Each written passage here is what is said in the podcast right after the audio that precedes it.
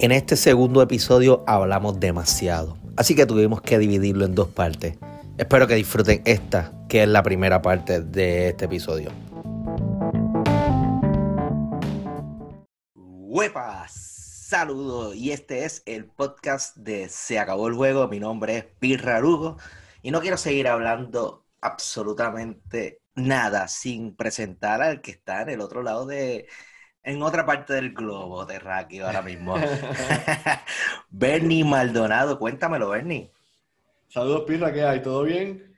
Mano, todo tranquilo aquí. Este, eh, hoy conseguí una cervecita, como ya estamos en, en, Navidad, conseguí una cervecita que decía Christmas Town Ale. Una ale, no, no estaba de cervecita oscura, pero me arrepiento totalmente de haberla comprado. Pero eso es lo que me estoy dando ahora mismo, una ale de, de Christmas, de Navidad. ¿Y tú? ¿Qué, está bien, ¿qué te está dando allá? Va, va con los tiempos porque esta Navidad está como la cerveza tuya. Tienes razón. pues yo por acá estoy dándome un Jerez. Eso es un, un vino hecho de una forma distinta. Imagínate si cogieras vino y lo mezclaras con tequila, algo así. Vamos por esa línea más o menos. Ok, algo fuerte. Como me mencionaste Jerez, pensaba que estabas bebiendo té, té o algo así. no, no, no, no, con alcohol. Eso de té sin alcohol, eso no lo hace ahora mismo.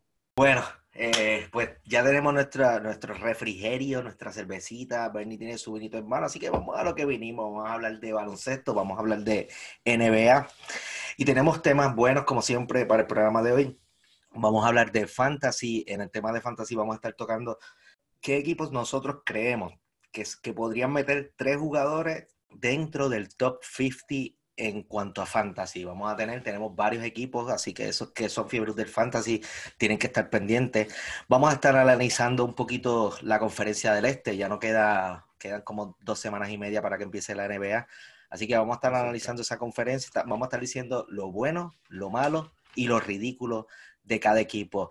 En la NBA, en la NBA vamos a, en la NBA ya no va a estar haciendo eh, pruebas de dopaje en cuanto a la marihuana. Ellos están buscando traer otros tipos de pruebas más fuertes para pues esteroides y cosas así. Eh, vamos, a, vamos a estar hablando de eso, pero vamos a seleccionar nuestro smoke team de la NBA. Eso va a ser bien interesante. Y son la gente con la que a mí me gustaría compartir una mesa y varios blones. Y, pero vamos a comenzar, vamos a comenzar con, con, una noticia que ocurrió, que es la noticia más caliente de, de esta semana. Bernie, me gustaría escuchar tu, tu, primera impresión y tu opinión en cuanto a ambos equipos. Y me gustaría también que tocaras un poquito en cuanto a Fantasy, del cambio que hubo entre el equipo de Washington y el equipo de Houston, donde intercambiaron prácticamente a Wall y a Westbrook. Pues mira, en la vida real, ¿verdad? Cuando yo escuché este cambio, yo me quedé como. O sea, se había rumorado. O sea, que no, no me tomó súper de sorpresa, pero me quedé como que no, no entiendo el cambio de parte de ninguno de los dos equipos. Y te digo por qué, porque Westbrook y Wall, más parecidos, jugadores más parecidos no pueden ser. O sea, son dos jugadores que son el mismo prototipo de jugador. Sí te tengo que decir que uno gana a corto plazo para mí, uno gana a corto plazo y uno gana a largo plazo.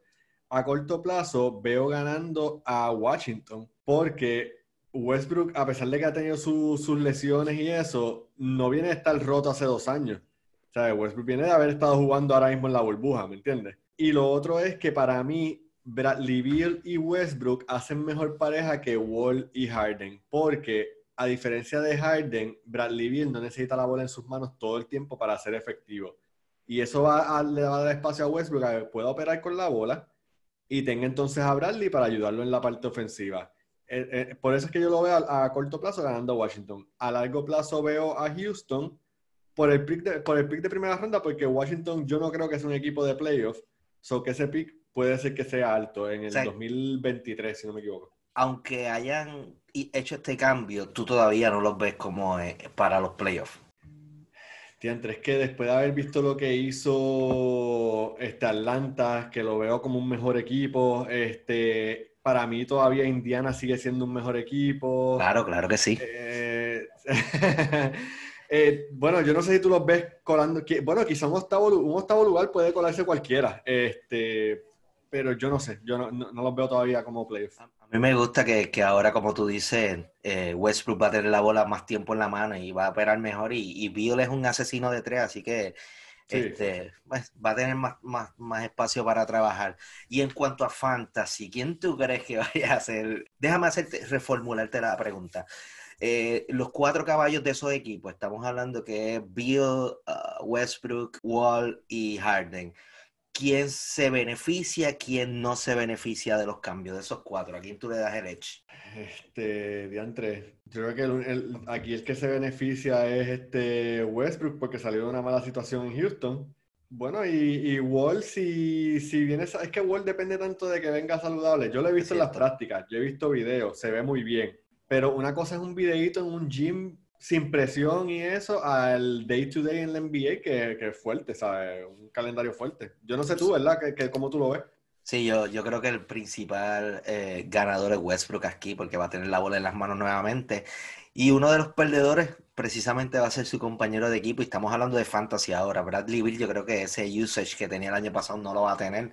Y ahora va a tener que compartirlo con Westbrook, así que va a pagar. Así que este cambio catapulta, yo creo, nuevamente a Harden como el favorito para ser el first pick en cualquier draft pero como está la tentativa de que puede ser que lo cambien, ese miedo, yo espero que a mí no me toque el primer pick en ninguno de, de mis fantasy, porque no quiero tomar esa decisión. Nacho, ni el primero ni el segundo, porque si el primero no lo coge y tú tienes el segundo pick, te pone la presión de que ya los Harden el segundo pick, esto es buen pick. Es cierto, es cierto. Y después viene y me lo cambian a mitad de temporada para los Nets y se jodió la cosa. Ni modo. Pero, eh, nada, eh, eh, yo me imagino que ya ustedes habrán escuchado 20.000 podcasts, 20.000 información, pero queríamos este, tocar un poquito de este tema de ese cambio de Wally Westbrook, que realmente es un cambio significativo. Pero vamos, vamos a la parte que, que para lo que preparamos este episodio, que es para analizar los equipos del este. ¿Qué tú crees, Bernie, si los cogemos entre los equipos que son más malitos hasta los mejorcitos? Y ahí vamos empezar a, hablar sobre lo bueno, lo malo y lo ridículo de cada equipo. ¿Te gusta, esa fórmula? Sí, sí, me gusta ese orden. ¿Por qué? Dime, dime el equipo feo, el, peor equipo de, la división y con ese nos vamos. ¿Cuál tú crees que es? Bueno, me voy a tirar aquí. Esto mucha gente a lo mejor me critica y diga, tú eres loco, chico, pero creo que los Caps, mano. Los Cavaliers, no, no, sé, pero los veo como, los veo malitos. Cuéntame qué es lo bueno que ves y qué es lo malo que ves en ese equipo. Pues mira, para los fanáticos de Cleveland, si hay alguno todavía, porque para mí que los fanáticos de Cleveland que había en Puerto Rico eran por LeBron, no eran por Cleveland, pero pues si queda alguno, pues... No están solo en Puerto Rico, en todos lados. bueno, exacto. Este, tienen un buen trío joven, porque tienen a Sexton, tienen a Garland y tienen a Okoro, que fue el que cogieron en el draft. Eso, es un trío que si se desarrollan bien, prometen. En, overall tienen una buena ofensiva, porque ahora tienen a Drummond, a Drummond en el medio, tienen entonces a Garland, Sexton y Okoro, tienen a Kevin Love todavía, que para mí, yo creo que Kevin Love no va a estar mucho tiempo en ese equipo, pero eso no lo sabemos. Exacto, eso es lo que está pasando ahora con el equipo, el roster. Eso que la ofensiva está nítida, pero la defensa esta gente le van a meter este par de puntos. Eso es lo, malo, es la defensa, la cultura ganadora de ellos no se ha visto porque ellos, ellos prefieren jugar y, coger picks altos. O sea, ahora mismo en el building mode que ellos están, en el rebuild mode que ellos están, es buscar los picks más altos y la cultura ganadora no la tienen. Ok, eso es lo malo entonces. Lo ridículo, Bernie es que ellos van a permitir personas en el estadio empezando la temporada, según hay informes eh, de prensa del canal de Cleveland News 5, eh, van a estar permitiendo 300 personas en, en, la cancha. Y yo creo que eso es gracioso porque esa, esa, esos coliseos, esas canchas que pueden meter 15 mil, 17 mil personas, pues que la capacidad sea 300 en esta temporada de COVID, lo encuentro ridículo y hay un montón de cosas interesantes. Cada taquilla va a tener la entrada por la cual puedes entrar, o sea, que no puedes entrar donde quieras. Y van a haber personas en los baños como guardias de seguridad impidiendo que la gente se aglomere. Yo no creo que 300 personas sea muchas personas, muchas, muchas personas para ese estadio, pero por eso lo encontré ridículo. Vámonos con el segundo, Bernie. ¿A quién tenemos en el segundo? De esto sí hay un par de fanáticos en Puerto Rico, son los Knicks de New York. Uy. Eh, conocemos a uno, Cachín, saludito para Cachín. Oye, sí, se me olvidó eh, mencionar un saludo al Club de los Monicuaquillos, que siempre son los que nos escuchan primero que nadie. Un saludo para ellos. Pues mira, lo bueno de los Knicks es que no pueden ser peor que el año pasado. Quizá igual, pero no peor. Ok. O sea, traté de buscar algo bueno de este equipo y de verdad. Eso es bueno, eso es bueno. Eso es bueno, eso es bueno. Este, no, pero fuera de broma, eh, mano, ¿qué te puedo decir? Esto es un equipo que puede, puede ser que quede de segundo, del más malo al, al mejor quede segundo, así que eso está bien para ellos. Entonces, en lo malo, no lograron conseguir ni un solo free agent de impacto, mano. ¿Tú Está cabrón. que o sea, nadie quiso ir a jugar con los Knicks? Eso está cabrón. Y pues, ¿por qué? Porque tienen el peor ownership de la liga. No hay más nada que decir ahí. ¿Cuál es? Eso- ¿Qué, qué tú, tú trajiste de ridículo? Eso, eso podría ser lo ridículo también, pero yo no me voy con sus jerseys, porque si hay una ciudad que tiene historia, tiene para hacer algo importante con, con lo que, con lo que representa esa ciudad, no solo para América, sino para el fucking mundo, brother. Son los Knicks, no, pero ellos decidieron hacer una copia barata de la, que, de la camisa que tenía Indiana, que era con el círculo en el medio, que eso fue un diseño como de 4 o 5 años atrás, pues ellos quisieron hacer una copia barata la combinación de colores, pues tengo que decir que eh, no se ve mal, pero son los colores de ellos, anaranjado azul. Pero mi crítica y lo que yo pienso es que ellos le pusieron New York ni, eh, City Never Sleeps.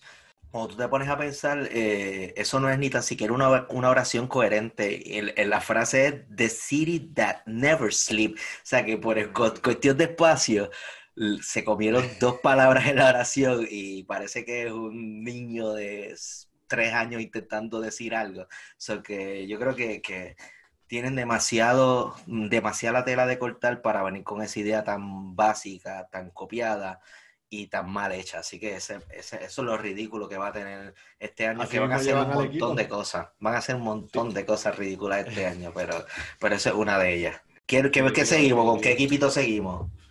Pues mira, seguimos con los Pistons de Detroit. Eh, lo bueno, para mí el pick de Killian Hayes fue un, es un buen comienzo para un rebuild. O sea, el- fue un buen pick underrated porque el chamaco para mí va, va a tener una buena carrera.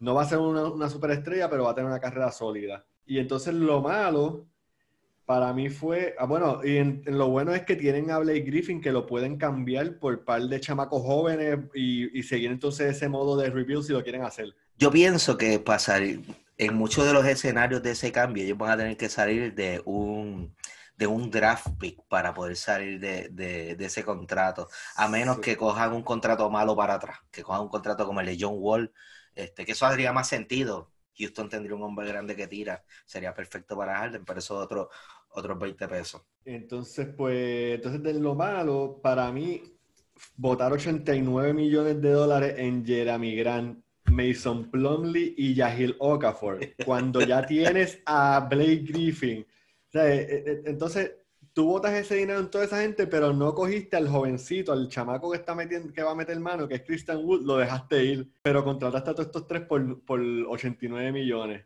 Es curioso el caso, el caso de Grant que, que Denver le ofreció lo mismo y él simplemente decidió irse para Detroit. Y yo vivo en Michigan y yo no sé. Y, y de hecho yo vivo en Michigan y viví en Colorado. Yo no sé por qué él hizo ese move. Nada encontré en Eh, Michigan. definitivamente. Así que lo que se merecen los Pistons es que liberen a Derrick Rose. Sí, Liberen a Derrick Rose. No, no se merece estar en ese equipo. ¿Dónde te gustaría ver a, a Derrick, a Derrick Rose? Si, tú, si, te, si te dieran que escoger, olvídate del salary cap, olvídate de... No, ¿qué equipo te encantaría verlo, verlo jugar? Eh, ya entre esa me la pusiste difícil, así que me voy a ir con. Me voy a ir con Denver. Un equipito contendor que puede usar un jugador así del banco. Me gusta, me gusta esa, me gusta esa. Lo ridículo de Detroit no fue nada de lo que tú dijiste. Lo ridículo de Detroit va a ser la Bar Ball. ¿Por qué? Porque el, uno de los hijos de, de la Bar Ball, Liangelo Ball, firmó un contratito de un año con ese equipo y si tú te pones a ver la experiencia que tuvo con, con el primer, con Lonzo Ball en, en los Lakers, que él era boconcito y, y como que le afectó, lo- le afectó su carrera, pues yo no creo que eso vaya a volver a ocurrir con su otro hijo que fue seleccionado bien alto en el draft este año, eh, que, que fue seleccionado por Charlotte. Así que yo me imagino a la Ball mudándose para Michigan, ¿por qué no? vamos a joder en Michigan entonces, allí todo el mundo está al carete, vamos a hacerlo y yo creo que eso va a ser lo ridículo que van a tener, me imagino que en algún momento va a decir que ese equipo de Detroit va a ser los playoffs, así que las payasadas a todo el que le gustó eh, la Ball 1.0, ahora viene 1.1. 2.0. ah, bueno, 2.0. Eh, bueno, a lo mejor te lo encuentras en Detroit allí, te puedes dar unas cervecitas con él, quién sabe. yo, yo, no viajo mucho para Detroit. Esa ciudad me gusta. Mira, que vamos a hacer eh, Piston. ¿Quién después le sigue en, en tu orden seguimos de peor con, los, con los Bulls. Los pues Bulls. Seguimos con los Bulls. Lo bueno, núcleo joven con Zach Lavin, que todavía es un, es un, ¿sabes? un chamaco joven. Yeah. Eh, Larry Markkanen y Wendell Carter Jr. Billy Donovan, que es un buen coach para este tipo de jugadores. Para mí, si, hubiese, eh, si tenían que tener un coach para estos jugadores, es Billy Donovan, porque Boylan definitivamente no sirve para jugadores jóvenes. ¿sabes? Ese no es su fuerte, coachar jugadores jóvenes. Lo malo, dos temporadas corridas con solo 22 victorias, mano. Eso, eso da ganas de llorar. Dos temporadas corridas con 22 victorias nada más. Este, wow, tremendo dato. Y pues, y hay rumores de, de que van a cambiar a David, que eso entonces eliminaría un poco de esto que estamos hablando de que tiene un buen núcleo de jugadores jóvenes y que Markkanen no demostró mucho el año pasado. Fíjate, le encontré varias cosas malas a, a Chicago. Qué raro. Mira, Chicago es una franquicia que esa, esa combinación que tuvo de en, en, sugerencia por los últimos años que incluía a nuestro amigo John Paxson, que bastante que nos hizo gozar en los 90 con aquel yeah, Pero eh, pues lo que está, estaba medio al garete. Y ahora pues tiene un, un, un, nuevo grupo y pues ellos piensan que tienen el, el, material suficiente. Y este año, en el draft de la, NBA, de la NBA, en la segunda ronda, ellos seleccionan Estamos hablando de los ridículos de los Bulls. Ellos seleccionan a Marco Simonovic. Obviamente, como tú sabes que si tú seleccionas a un Marco Simonovic en el draft de la NBA en la segunda ronda, nadie sabe quién carajo es ese tipo. So que eso, eso salió durante una pausa comercial, so que prácticamente la humanidad completa se, se enteró por, por, por, un wash bomb de, de Adam ¿Cómo se llama? Adam Wash, what? Wojnarowski. Ese, ese cabrón. Pues todo el mundo se enteró por eso. Tú estás pendiente al, draft de la NBA y lo primero que tú haces es entrar a ver quién rayos es ese tipo. Lo curioso es que hay un tipo que se llama Marco Simonovic, que es de 32 años, aparenta ser más famoso tiene 32 años, aparenta ser más famoso del que ellos escogieron, que tiene creo que 19 o 20 años. Yo te voy a enseñar la foto aquí, eh, lo vamos a poner en nuestras redes sociales, pero vamos a ver si a yo se la puedo poner aquí, porque ese tipo viejo fue el que todo el mundo pensó que iba a ser el, el, jugador de... Esa es una de las primeras fotos que sale, Bernie. Esa es una de las primeras fotos que sale. Eso que, pues todo el mundo pensaba que era ese y por tres, tres minutos Twitter se volvió loco pensando que se había sido el draft, pero después cuando regresaron de la pausa, pues todo el mundo aclaró en la... Pues no, no aclaró, explicó quién rayo era ese tipo. Exacto. Y, pero yo creo que eso fue un ridículo que duró tres minutos, pero valía la pena traerlo aquí y vamos a tirarlo por nuestras redes sociales para que ustedes vean quién es ese tipo y cuál es la foto que, que yo le mostré a Bernie ahora mismo por, por, por, el, por la llamada. Eh, Bernie, ¿con quién, ¿con quién nos vamos ahora? Los Bulls. ¿Quién es el próximo, tú dirías? Bueno, seguimos con los... Ah, esto, by the way, esto yo lo había hecho antes del cambio de Westbrook y Wall, so seguimos uh -huh. con los Wizards.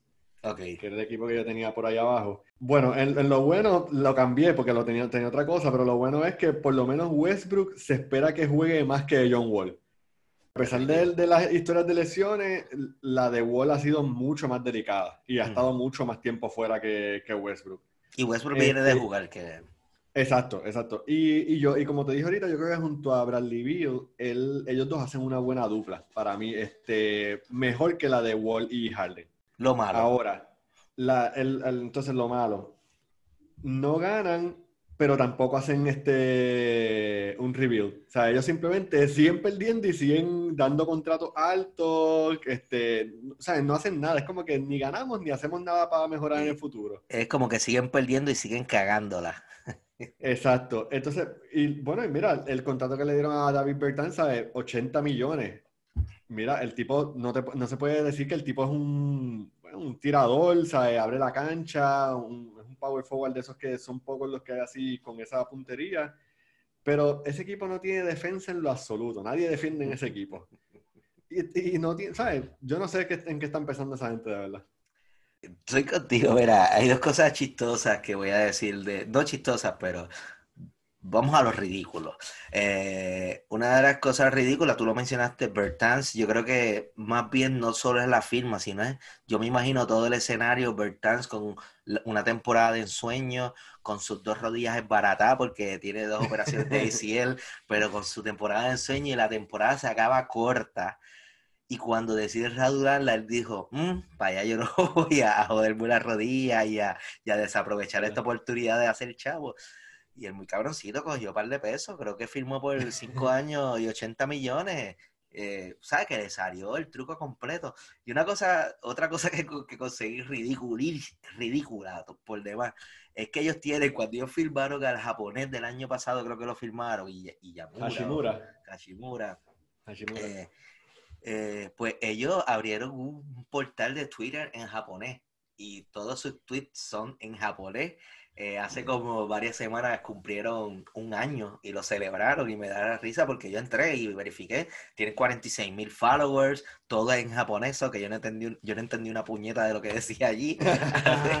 Así que bueno, me pareció súper ridículo en, en, cualquier término. la palabra ridícula no siempre es negativa, a veces es positiva o, o graciosa o lo que sea, pues eso no encontré ridículo. Wizards, acabamos con Wizards. ¿Cuál es el próximo equipo? Seguimos con los Hornets. Eh, los tan hablados Hornets por el, por el contratito que dieron. Este, y pues una de las cosas buenas que tiene es que van a tener un cuadro decente con la adición de Hayward. Si Hayward viene saludable, Hayward es un tipo que es sólido, ¿sabes? Es un jugador sólido. El pick de Lamelo, que si pues, viene, como, viene como una promesa y si viene como lo están este, vendiendo, se supone que el chamaco sea mejor que sea el mejor de los Bulls. Y pues eso se suma a las piezas jóvenes que ellos tienen y con Hayward que es un veterano, pues se, tienen un buen cuadro, tienen un cuadro decente. Lo malo. Ahora, va atado, eso va atado a lo, a lo malo. Lo malo es un contrato de 120 millones a un jugador que perdió 111 juegos en las últimas tres uh. temporadas. Difícil. ¿Sabes?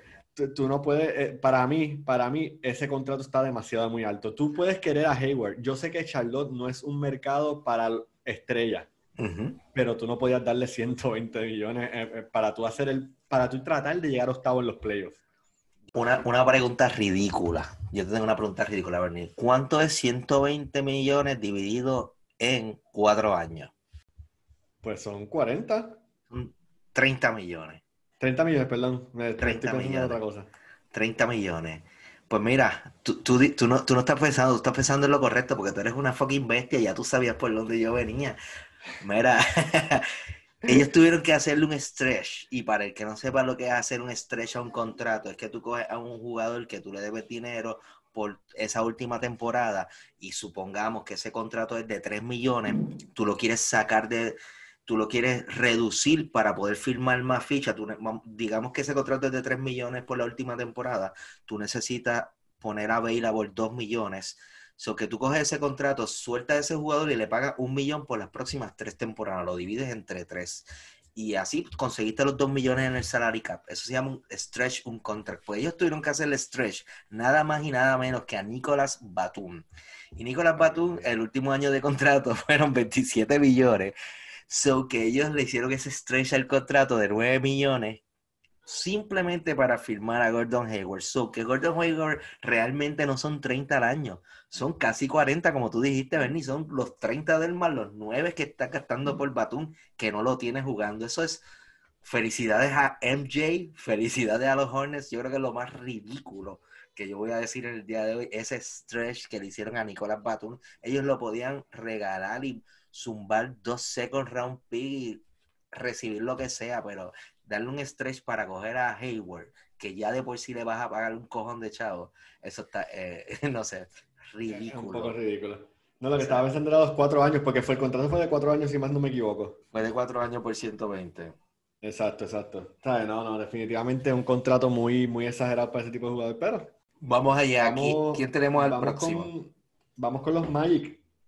De Orlando, de nuestro, de nuestro, un, saludo al oyente que hoy no pudo estar con nosotros aquí acompañándonos, pero pero mientras pueda va a estar aquí con nosotros y él es un fiel fanático de los Magic, pero de los Magic que están en silla de ruedas, literalmente, que es su equipo, él, él, participa en ese tipo de deporte. So que dime qué es lo bueno y lo malo de, los Magic, o de el Magic, como correctamente se le debe decir. Eh, yo pienso que este es el año que Fultz eh, se desarrolla. Para mí eso es una de las cosas buenas. Y lo otro es... Eh, Ojalá. Y el otro es Jonathan Isaac, que a pesar de la lesión que tuvo, estaba matando. Él, no estaba jugando bien, estaba matando antes de la lesión. Y también ellos pudieran traer más talento joven porque ellos tienen eh, fichas para cambio. Ellos tienen a Fournier que lo pueden cambiar, ellos tienen a Aaron Gordon que lo pueden cambiar. Si se quieren ir bien, bien fuerte, pueden cambiar a Bushevik. Lo bueno es que este equipo tiene, tiene para enderezar. Yo lo veo que tienen para enderezar. Eh, lo malo es que sigue pasando el tiempo y no cambian este tipo de jugador para tratar de hacer. O sea, yo no entiendo cómo equipos que, no, que saben que no tienen nada, nada, nada que buscar, no intentan hacer ese rebuild y, y, empezar como que no desde cero, pero coger un impulso. Y yo entiendo que están perdiendo su tiempo porque Gordon está leído una lesión para ser inservible. Poniendo viejo y Bushevik, pues el valor lo va, lo va a seguir perdiendo. Me encanta que tú hayas terminado con esa nota entre lo malo, porque por ahí me, me das el pie forzado para yo continuar, porque lo, ridículo fue, yo no sé si tú sabías esto, Bernie, y las personas que nos escuchan, yo honestamente, para que tengan una idea, cuando yo estaba buscando lo ridículo, yo a veces visitaba el Google Page Search número 17 y 18 para conseguir algo ridículo, así que yo busqué bastante. Y me pareció súper ridículo que de que los Blazers a, ese cambio que les trajo a Robert Covington, eh, el primer target era Aaron Gordon y ellos le ofrecieron un paquete que me parece que fue incluido Trevor Ariza, pero el jugador no, es, no, no importa. Le estaban ofreciendo dos first round pick por Aaron Gordon. Y el, y el Magic de Orlando simplemente dijo que no.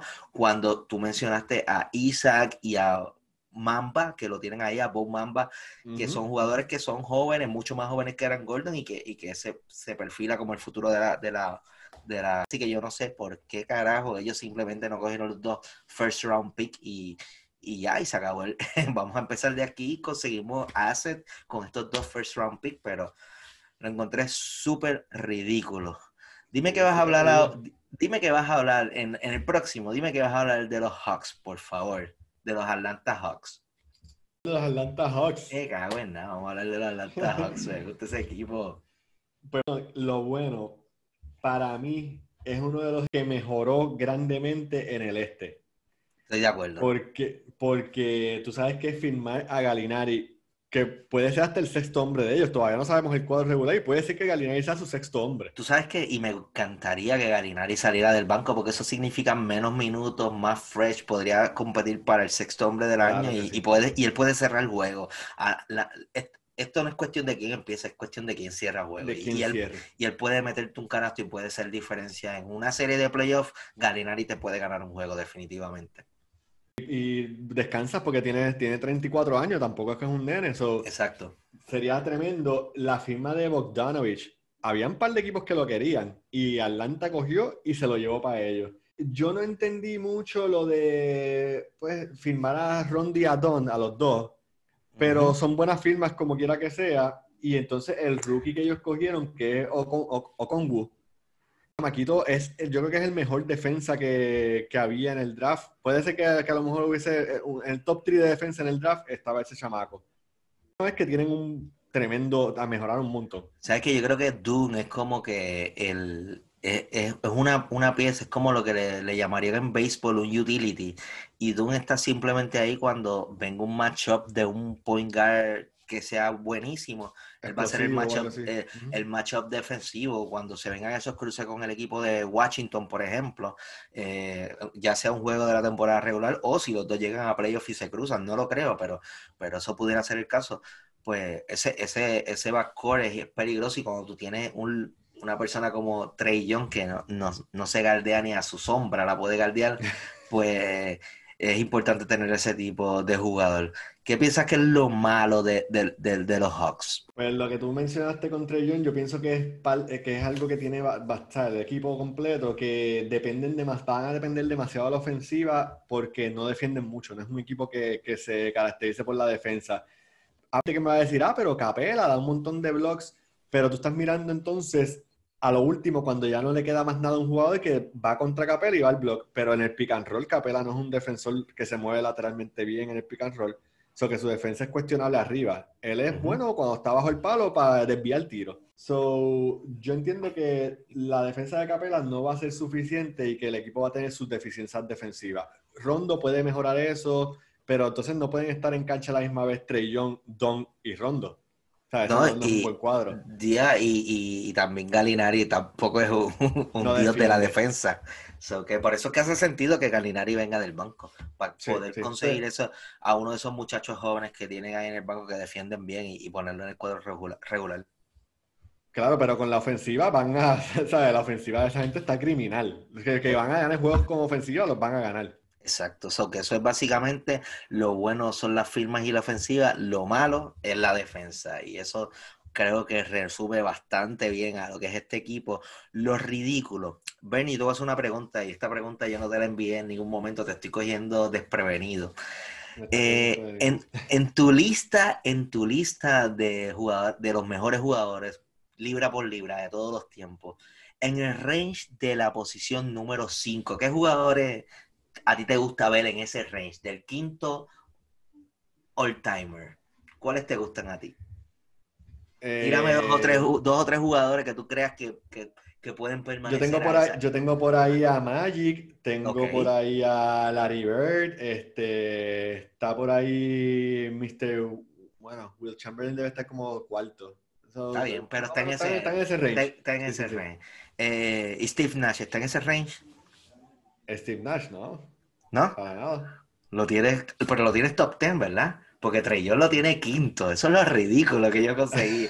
oh en, un, God, no puede ser. en un preguntas y respuestas, en un preguntas y respuestas que él hizo con su fanaticada, él simplemente le preguntaron quién era su top 5 y su quinto all-timer era precisamente Steve Nash. Así que ridículo, sorry, trae. Ahí yo te adoro, te tengo una liga keeper, te voy a apuntar en, el draft del corillo de los monicuaquillos, te voy a apuntar para cogerte, pero lamentablemente eh, Steve Nash no está cerca de, ser el quinto all-timer, para nada. Ridículo, ridículo, ridículo. Y la pregunta no era por gusto, la pregunta era, ¿cuál era el five ever? Pero él parece que, pero los principales, obviamente él mencionó a, Jordan, mencionó a, Kevin Durant y a LeBron, y, yo creo que, esos tres pudieran ser debatibles, especialmente Jordan y, y LeBron de seguro están ahí, pero incluso Kevin Durant, tú puedes debatir que Kevin Durant está quinto, tú puedes debutar, pero está, está jodoncito. Ah, sí, sí. Cuéntame, ¿con quién vamos ahora? Bueno, a tu equipo, quise buscar algo no muy malo. ¡Let's go, Pacers! Boom, pues mira, lo bueno, los Pacers año tras año se las ingenian, se las arreglan para tener un roster competitivo. ¿Cómo lo hacen? Yo no sé, pero siempre el equipo de Indiana da pelea hasta lo último. Hasta perdiéndole en la primera ronda, dan pelea. Tiene saludable y Turner da el brinco ofensivamente. Y cuando digo el brinco ofensivamente es que le empieza a aportar canastos largos para que pueda abrir bien la cancha y pueda coexistir bien con Sabonis, porque Sabonis tiene que operar un poco más adentro. Si esas dos cosas pasan, son un equipito duro, porque TJ Warren, Oladipo, Sabonis y Miles Turner, eso es un o sea, es un cuadro de respeto. Si viene saludable Oladipo y si Turner viene, viene jugando de verdad. Como se supone, como lo que se espera de él, de verdad. Lo que esperamos de él. Yo soy fanático de Turner, así que yo tengo esperanza todos los años. Dime, cuéntame. Trátame, trátame, olvídate. Yo aguanto, yo aguanto. ¿Qué es lo malo? no pudieron firmar a Gordon Hayward. La firma que ellos querían no se les... O sea, el cambio, el cambio que querían hacer no se les dio y pienso que eso era una pieza que le hubiese, le hubiese ayudado un montón. Si no van a hacer nada, si no van a buscar ninguna otra persona o algo así, y Oladipo no se ve en su mejor condición, yo pienso que Oladipo es una ficha de cambio que tienen y, es este año o este año. Porque tienen que tratar... Sí, tienen que tratar de hacer algo, exacto, tienen que tratar de hacer algo si quieren pasar de primera ronda. Llevan cinco años corrido eliminándose en la primera ronda, si más no recuerdo, no estoy seguro. Cuatro o cinco años. Bajito, no digas eso, por favor. Te lo dije, que estaba fuerte. Ahora, dime que te buscaste algo ridículo y que no vas a decir algo para no afectarlo. No, pues mira, hay algo ridículo, obviamente, pero no lo vinculé directamente con los Pacers, tú me conoces, pero cuando, yo menciono Lance Stevenson, cuando yo menciono Lance Stevenson, ¿quién, qué, ¿qué te recuerda en la mente Lance Stevenson? En el uniforme de los Pacers soplando en la oreja a LeBron. Gracias, esa es la respuesta correcta que yo estaba buscando. Pues Lance Stevenson, que lo consideramos, yo lo adoro y yo espero que, que, los Pacers hagan algo y lo filmen este año, que me parece que está agente libre todavía. Pues él, él le lanzó la amenaza. ¿Te acuerdas que el año, eh, la semana pasada hablamos de la pelea de Jake Paul con Nate Robinson? ¿La viste, by the way? ¿La viste? La vi, la vi, vi si se le puede llamar pelea, pues vi la pelea. Bueno, qué mal lució Dave Robinson. es difícil brincar del baloncesto al boxeo, pero lució como, wow, como yo, como si yo hubiese subido al... Tiene mis respetos porque, porque meterse a un ring a coger puño no, no lo hace cualquiera, pero de que lució mal, lució. lució horrible, horrible. Pues Jake Paul, lo, para, para el que vive en la luna o, en otro planeta, pues Jake Paul no guió en el primer round feamente a, a Robinson. En el segundo, en el segundo. ¿En el segundo round fue? Este, y lo que, lo que tuvo que darle fueron 10 puños en total para noquearlo en dos rounds. Sí, fue, una ridiculez. Vamos a ver, pues, Stevenson quiere pelear ahora con Jake Paul. Y eso es otra ridiculez que va a oh. ocurrir. Yo no sé quién va a ganar. Yo lo estoy diciendo. La diferencia en, estatura entre, entre Robinson y, Stevenson es casi un pie. So, que eso puede influenciar en la pelea, pero sigue siendo una pelea ridícula que que si yo la voy a ver, tú me preguntas, pues claro que la voy a ver. es, ridícula, pero la voy a ver, así que eh, no, le diré a mis Pacers, pero, pero está bien vinculado con mis Pacers. Eh, yo me imagino que, pero vamos allá. yo me imagino que, que, ahora vamos, si tú mencionaste a mis Pacers, significa que entramos en la crema del este porque ya, ya tocamos a los Pacers, ya tocamos crema, así que me imagino, yo espero caballotes en estos próximos, próximos equipos. Ahora que esté pendiente de verla, porque ahora vamos a los equipos duros del este. Empezamos con los Philadelphia eh, Phillies, los 76ers. Este, me gusta, te gusta el lo, Sí, también me gusta el Lo bueno, traen dos tiradores en Danny Green y Seth Curry.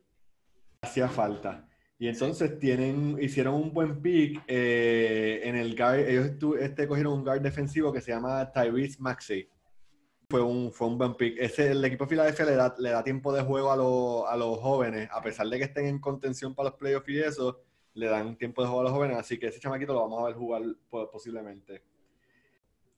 Harris aún no ha demostrado por qué a él le dieron ese contrato ridículamente grande, porque el contrato de Tobias Harris fue un contrato de, de usted y tenga, de señor de lo malo, la yompa de Simmons. Algún día la veremos la yompa de Simmons. Eh, no existe nunca. Este, ¿Qué pasó? ¿Qué pasó ahí? No sé qué pasó, pero quería, quería tocar Harris un momentito. Ahora que el coach de el nuevo coach de los Sixers, de los Sixers conoce bastante bien a, a Tobias Harris, eh, Doc Rivers. ¿Tú crees que, eso pudiera influenciar o, tú crees que, es caso perdido de, el de Tobias? Fíjate, eh, ahora que lo pienso, no lo, había pensado de esa manera. Qué bueno que lo traíste. Este, quizá eso le pueda ayudar porque sus mejores años los tuvo bajo Doug Rivers. Por eso fue que se ganó ese max contract. Exactamente, por eso lo digo. Vamos a ver cómo pueden coexistir. Pero el talento, como tú, tú muy bien lo dices, trajeron dos tiradores que le hacían falta. Kerry, uno de los mejores. Lo que pasa es que su hermano es el mejor y lo, lo, eclipsa, pero, pero a veces numéricamente eh, el, hermano, el menor de los hermanos, es, es, mejor en porcentaje, pero el volumen y todo eso son otros 20 pesos. Eh, sí, que sí, que, definitivamente vamos a ver si Tobayas eh, produce. Lo ridículo, ¿qué tú crees que es lo ridículo? dime ¿qué, nueva edición de ese equipo te parezca ridícula o una, un personaje ridículo. ¿Se te viene alguien a la mente? Ya lo, me cogiste ahí, no sé. No, posiblemente no. ¿Sabes por qué?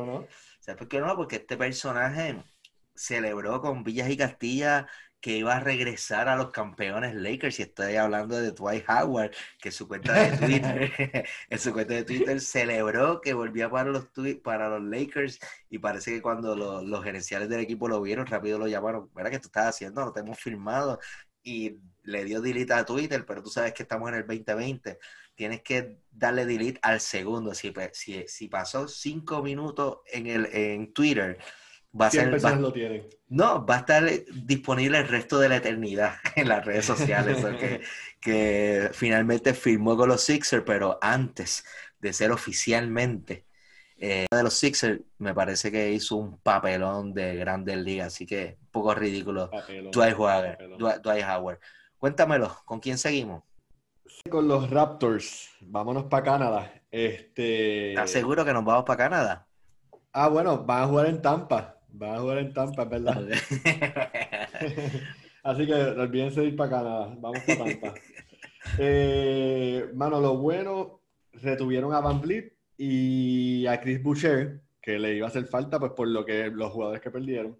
Exacto. Y bueno, en Nick Nurse que tienen un dirigente que le saca el máximo a sus jugadores. Si hay un dirigente que se ha visto que le saca el máximo a los jugadores, es Nick Nurse. Eso, es, favorito.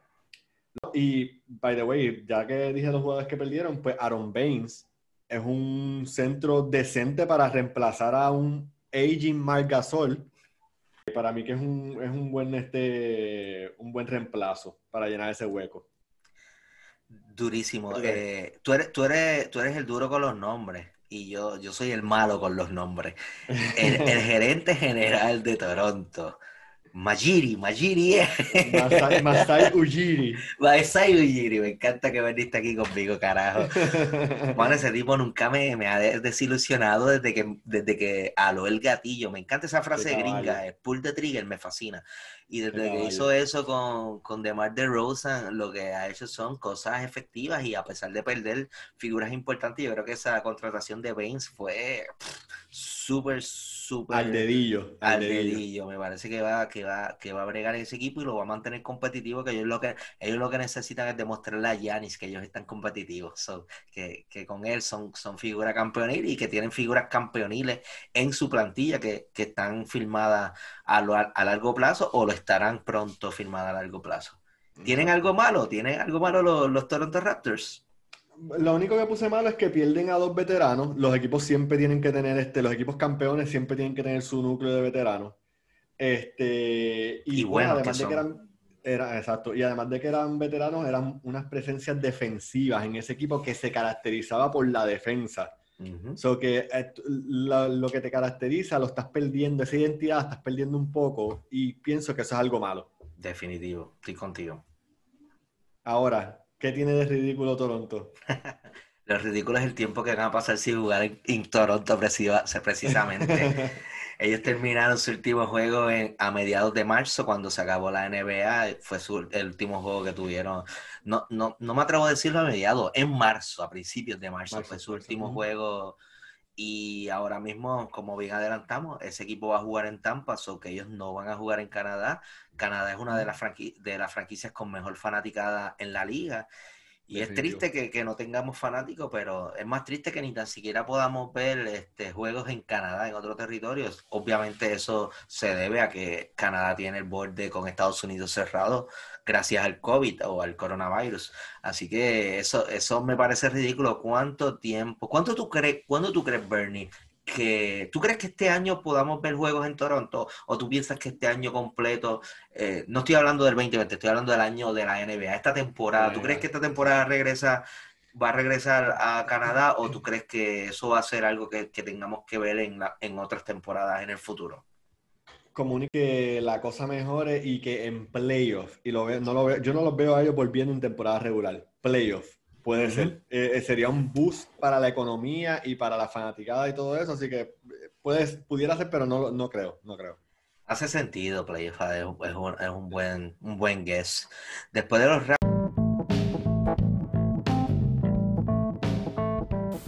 Hasta aquí llegó esta primera parte de este episodio. Para continuar escuchando el resto del episodio, puedes accesar a tu plataforma favorita de podcast y ahí vas a encontrar el resto de este segundo episodio.